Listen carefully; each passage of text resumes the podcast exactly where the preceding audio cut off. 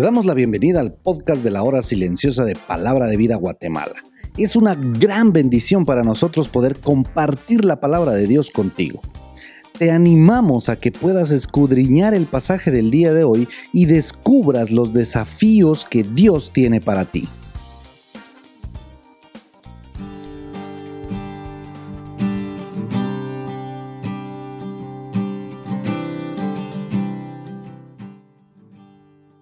Hola, ¿cómo estás? Yo soy Fernando Figueroa. Tengo nuevamente el privilegio de compartir el comentario de la hora silenciosa para este día. Hoy nos encontramos en la carta a los hebreos y vaya desafío el que tenemos.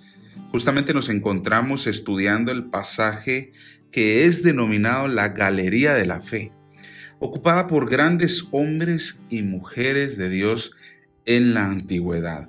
Estamos en el capítulo 11, en los versículos 7 al 12. El versículo 7 da lugar a uno de los hombres más emblemáticos del Antiguo Testamento. Crecimos estudiando esta historia y lo impresionante que fue aquel evento en que Dios inunda la tierra a causa del pecado de la humanidad. Ya sabes de quién estoy hablando, ¿verdad? Así es, se trata de Noé, quien es el tercer personaje de nuestra galería de la fe. Cada uno de estos personajes tuvo un desafío grande sin duda. Pero si tuviera que elegir al que tuvo el más grande de ellos, sin duda, elegiría a Noé. El desafío que representaba construir un arca solo él y sus hijos ya era enorme. A esto sumémosles que nunca antes había llovido. ¿Cómo podía ser posible entonces una inundación? Teniendo en cuenta entonces estos factores podemos entender por qué Noé es incluido en la galería de la fe. Y es que queridos, la verdadera fe es aquella que actúa. Dios le da la orden a Noé de construir un arca. Nunca había llovido y aparte le pide que predique acerca del arrepentimiento. ¿Cuántas personas aparte de su familia se salvaron?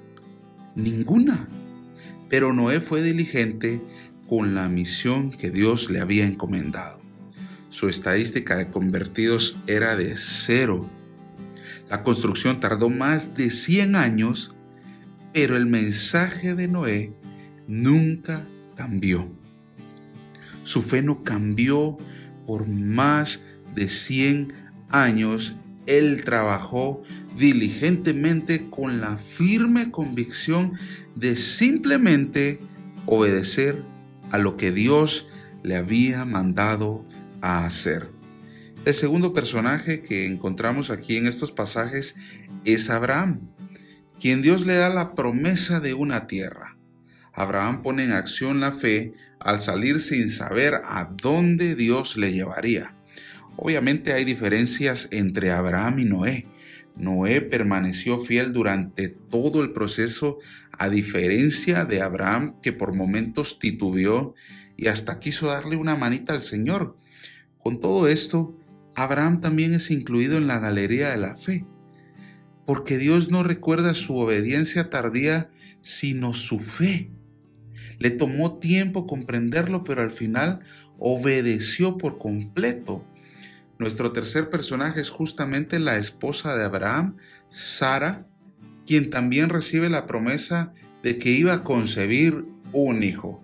Humanamente esto no era posible. Sara era una mujer ya de edad avanzada, Abraham también lo era.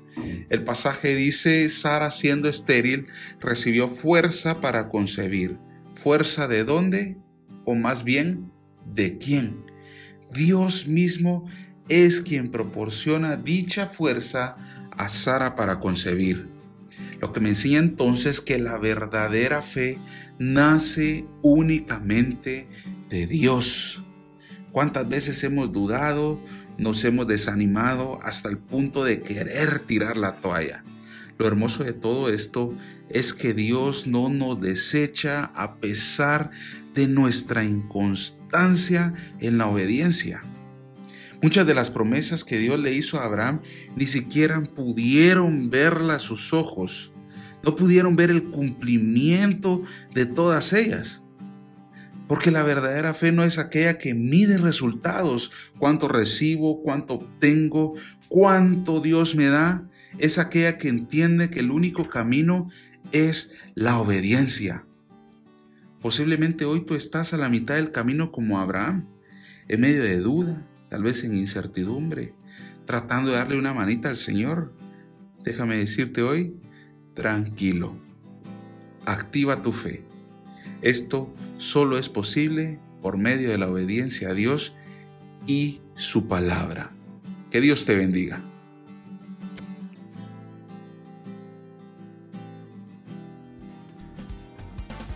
Queremos animarte a que puedas compartir este podcast con tus amigos y así poder crecer juntos en el conocimiento de la palabra de Dios.